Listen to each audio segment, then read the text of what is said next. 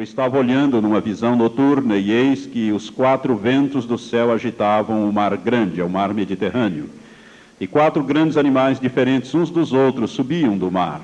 O primeiro era como leão e tinha asas de águia. Enquanto eu olhava, foram-lhe arrancadas as asas, e foi levantado da terra e posto sobre dois pés como um homem, e foi-lhe dado um coração de homem. Continuei olhando, e eis aqui o segundo animal, semelhante a um urso, o qual levantou-se de um lado, tendo na boca três costelas entre os seus dentes, e foi-lhe dito assim: Levanta-te e devora muita carne. Depois disso, continuei olhando, e eis aqui outro, semelhante a um leopardo, e tinha nas costas quatro asas de ave. Tinha também este animal quatro cabeças, e foi-lhe dado domínio. Depois disto eu continuava olhando em visões noturnas, e eis aqui o quarto animal, terrível e espantoso e muito forte, o qual tinha grandes dentes de ferro, ele devorava e faria, fazia em pedaços, e pisava aos pés o que sobejava. Era diferente de todos os animais que apareceram antes dele, e tinha dez chifres. Eu considerava os chifres, e eis que entre eles subiu outro chifre pequeno, diante do qual três dos primeiros chifres foram arrancados. E eis que neste chifre havia olhos como os de homem e uma boca que falava grandes coisas. Este chifre pequeno aqui é o símbolo do anticristo. Versículo 15. Quanto a mim, Daniel, o meu espírito foi abatido no corpo, e as visões de minha cabeça me perturbavam. Cheguei-me a um dos que estavam perto e perguntei-lhe a verdadeira significação de tudo isto. Ele me respondeu e me fez saber a interpretação das coisas. Esses grandes animais, que são quatro, são quatro reis ou reinos, que se levantarão da terra. Mas os santos do Altíssimo receberão o reino e o possuirão para todo sempre, sim, para todo sempre. Então tive desejo de conhecer a verdade a respeito do quarto animal, que era diferente de todos os outros, sobre modo terrível, com dentes de ferro e unhas de bronze o qual devorava, fazia em pedaços e pisava aos pés o que sobrava. E também a respeito dos dez chifres que ele tinha na cabeça, e do outro que subiu diante do qual caíram três, isto é, daquele chifre que tinha olhos e uma boca que falava grandes coisas, e parecia ser mais robusto do que os seus companheiros.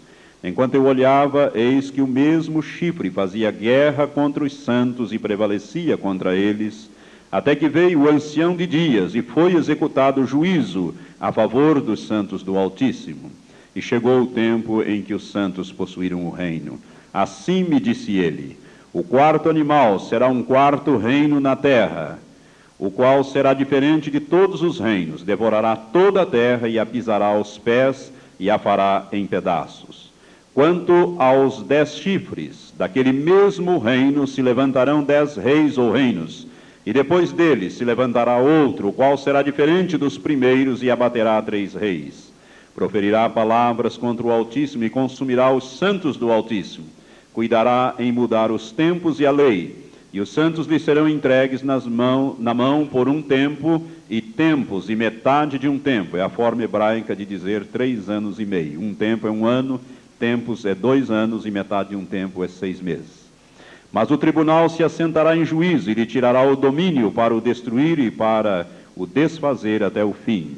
O reino e o domínio e a grandeza dos reinos debaixo de todo o céu serão dados ao povo dos santos do Altíssimo. O seu reino será um reino eterno, e todos os domínios o servirão e lhe obedecerão. Aqui é o fim do assunto. Quanto a mim, Daniel, os meus pensamentos muito me perturbavam e o meu semblante se mudou mas guardei estas coisas no coração. Que Deus possa abençoar esta palavra ao seu coração. Pai, obrigado por este momento e por esta escritura. Recebe a nossa gratidão, Senhor, pela revelação profética. E agora usa-nos, ó Pai, como instrumento nas tuas mãos, para ministrar, Senhor, o conhecimento da tua palavra e a revelação profética. Em nome de Jesus te pedimos. Amém, Senhor. Amém. Sentai-vos. Do que nós nos propusemos de ensinar a igreja a respeito das coisas que em breve vão acontecer, das coisas descritas profeticamente no livro do Apocalipse, no livro do profeta Daniel e em outros livros da Bíblia, dentro desse propósito da segunda vinda de nosso Senhor Jesus Cristo, de preparação da igreja, dos santos para o arrebatamento, nós vamos ministrar na continuação, falar sobre o anticristo. E nós já começamos no domingo anterior a ministrar sobre este personagem. É um homem importante porque ele tem um papel, ele tem um trabalho a fazer, um papel a desempenhar na história do homem, na história da humanidade. O anticristo é um homem que aparecerá, executará uma obra determinada, pré-ordenada ou pré-determinada e desaparecerá ao longo da história do homem. Por isso é importante nós compreendermos ou estudarmos e aprendermos a respeito deste personagem. Anticristo é o Cristo de Satanás, aquele que vai realizar o maior de todos os sonhos de Satanás, que nós vamos nos referir daqui a mais um pouco. Falando sobre este homem, domingo passado nós mostramos algumas coisas e eu gostaria de recomeçar falando agora sobre a base do seu governo, o seu poder. De onde é que ele governará? No nosso entendimento, o anticristo terá a base do seu governo, a base do seu poder na Europa, no antigo Império Romano restaurado, no que hoje nós conhecemos como Mercado Comum Europeu ou como Comunidade Europeia. O Mercado Comum Europeu, ele teve início no dia 25 de março de 1957, portanto, há mais de 40 anos atrás. 40 anos atrás, houve o chamado Tratado de Roma, assinado na cidade de Roma, e é muito importante isto, para que você comece a entender como as coisas estão acontecendo dentro do, do antigo Império Romano. O Tratado de Roma é, criou o mercado comum europeu. Os homens daqueles dias chegaram à conclusão que deveriam unir-se em termos econômicos e que esta união deveria evoluir para uma união política, uma união administrativa, para criar aquilo que os, os sonhadores da época, aqueles que idealizaram este Tratado de Roma, chamavam de Estados Unidos da Europa. Ou seja, a união de vários países da Europa, em torno de um comércio comum, de uma moeda comum, de é, a derrubada das barreiras, de um exército comum, e eles então criaram o chamado Tratado de Roma. Entraram na, em 25 de março de 1957, seis países assinaram este tratado, dando origem então no meu modo de entender, o cumprimento desta profecia de Daniel, capítulo 7 e também do capítulo 13 de Apocalipse. A Alemanha, a Itália, a França, a Bélgica, a Holanda e Luxemburgo. Estes seis países assinaram em, 23, em 25 de março de 1957 o chamado Tratado de Roma, criando o mercado comum europeu. O sucesso foi muito grande. As coisas evoluíram de uma maneira que outros países se interessaram a integrar o mercado comum europeu. Assim é que em 1973, três outros países aderiram: a Grã-Bretanha, a Irlanda e a Dinamarca, formando assim, em 1973 já eram nove. Em 1981 entrou o décimo país, a Grécia.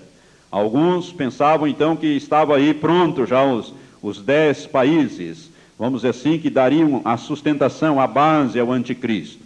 Mas em 1986 aderiram outros dois países, Portugal e Espanha, entraram. E hoje são 15 países ao todos que formam, e outros países, ainda estava vendo os noticiários internacionais dessa semana, outros países estão interessados também em integrar o antigo, ou melhor, a, a, a comunidade europeia, principalmente esses países que deixaram a influência da antiga União Soviética e que estão ali na Europa, na Europa, na Europa Ocidental, estão também interessados em formar.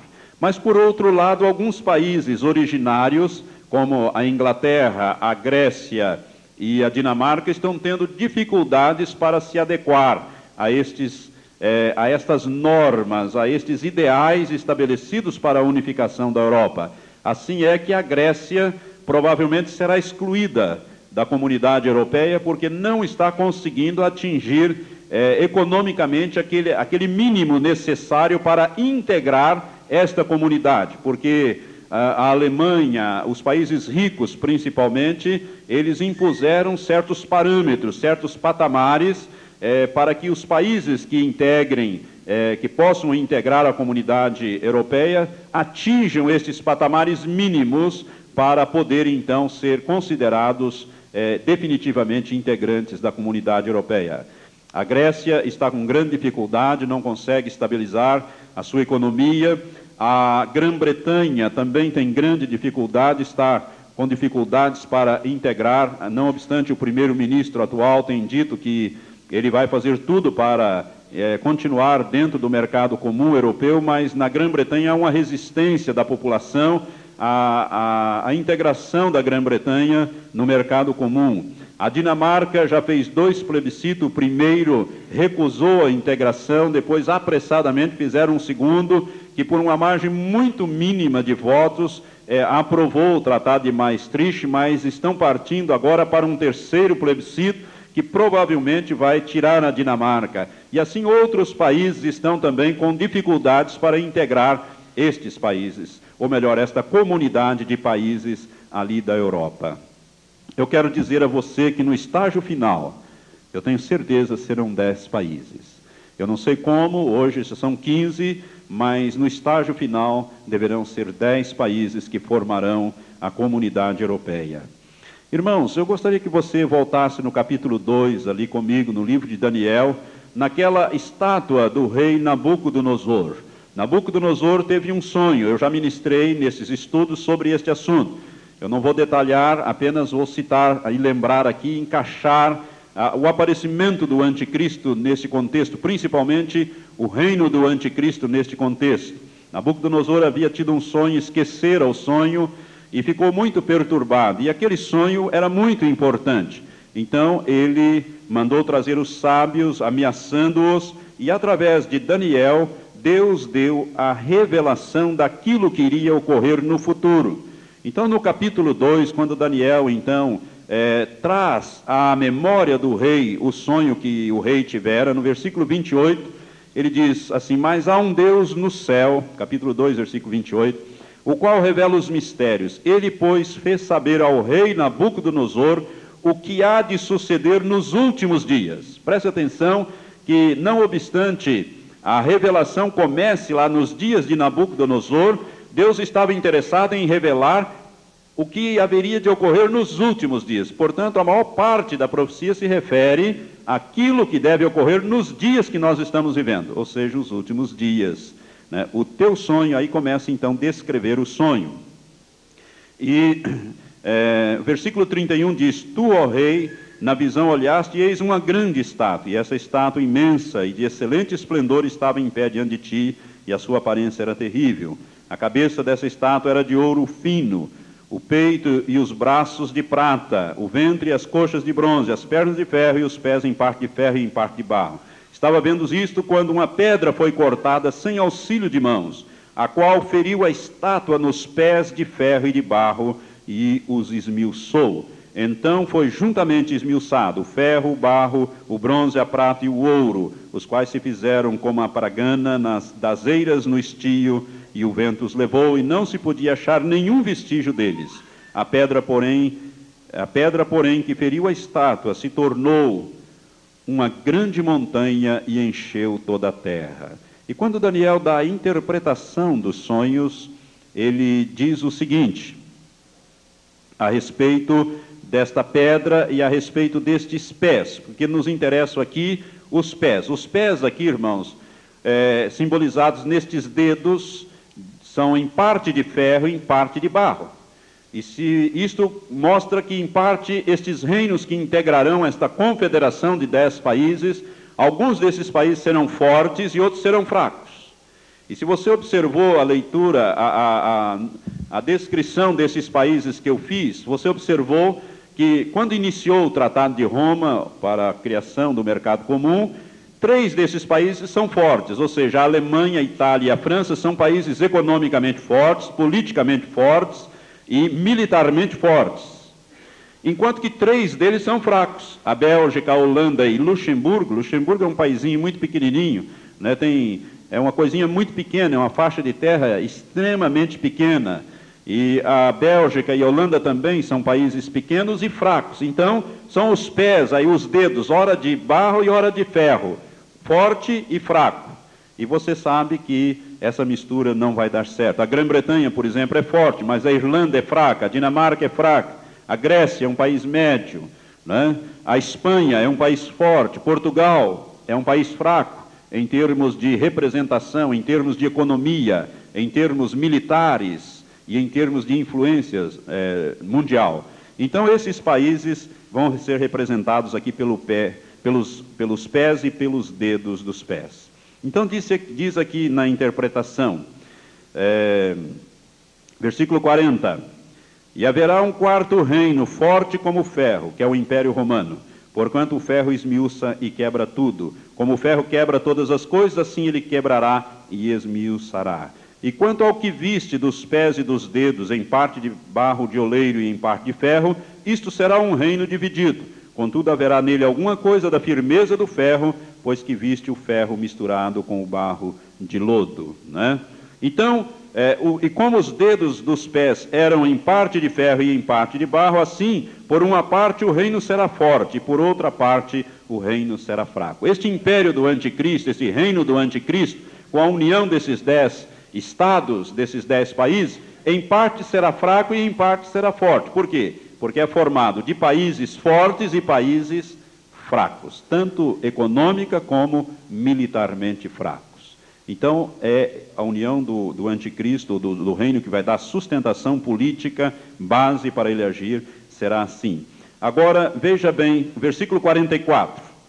A revelação continua dizendo: Mas nos dias destes reis, ou, ou seja, dos dez reis, dos dez dedos, o Deus do céu suscitará um reino, isto é, levantará um reino que não será jamais destruído. Que reino é este? O reino de nosso Senhor Jesus Cristo, o reino de Deus implantado na terra.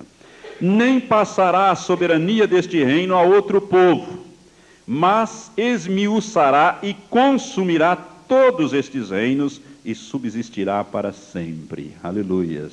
Aqui, irmãos, está falando da implantação do reino de Deus na terra através da pessoa de Jesus Cristo, quando Jesus vier com a igreja em poder e grande glória para estabelecer o milênio aqui na terra e depois do milênio a eternidade.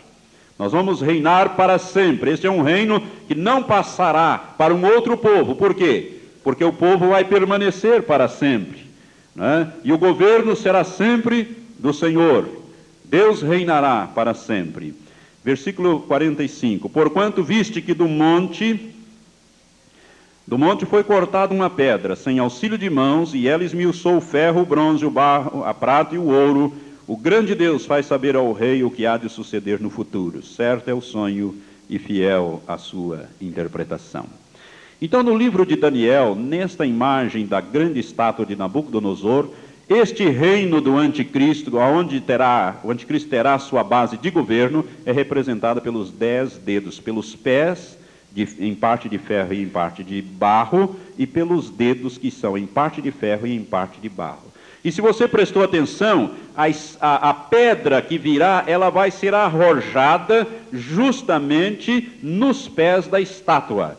Ou seja, quando Jesus vier, que reino ele vai ferir? O reino do anticristo, os dez dedos, a estátua dos pés. Ele vai ferir a estátua nos pés. E a queda vai fazer com que desapareçam todos os sistemas, todos os governos de, de homens existentes até hoje.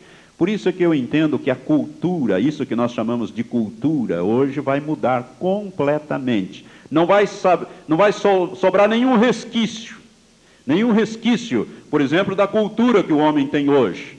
Nós teremos uma outra cultura, uma outra, uma, uma, uma, tecnologia celestial, vamos dizer assim. Essa nossa tecnologia hoje, que nos espanta, esse multiplicar da ciência, que é uma coisa espantosa, isso vai ficar obsoleto diante do reino de Deus que será implantado na face da terra né, essas línguas confusas que nós temos hoje, né, é, essa cultura da, da, origem grega, romana, essa coisa toda vai desaparecer, porque não vai ficar nada. A Bíblia fala aqui que vai, vão ser levados como o vento, não vai achar nem vestígio dessas coisas no futuro, porque o reino de Deus será implantado na terra através de nosso Senhor Jesus Cristo. Irmãos, estes dez dedos aqui são os mesmos do capítulo 7, volto agora lá ao capítulo 7, são os dez chifres.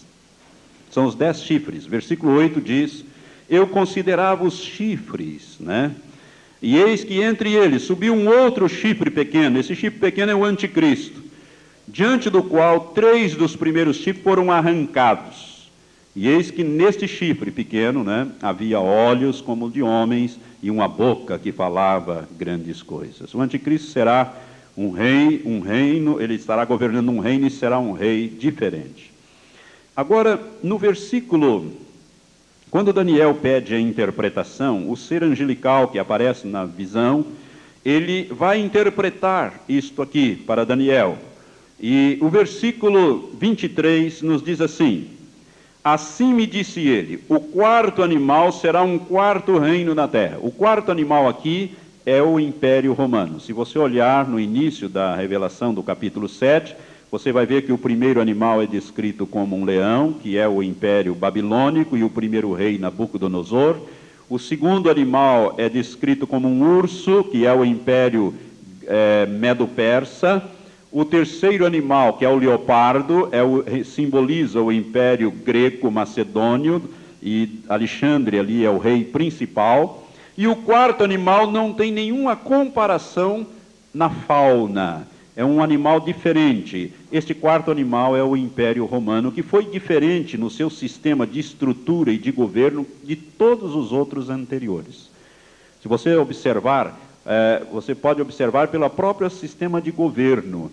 No Roma, ela teve dois, dois sistemas, mas o Senado governava, o Senado junto com o imperador, era o imperador e o Senado. Então, o Senado representava o povo de Roma. Então, é um, é um animal completamente diferente. É diferente por quê? Porque os, os reis antigos eram déspotas, esses reis anteriores. E este quarto animal, então, essa interpretação diz que o quarto animal será um quarto reino na terra, o qual será diferente de todos os reinos, devorará toda a terra.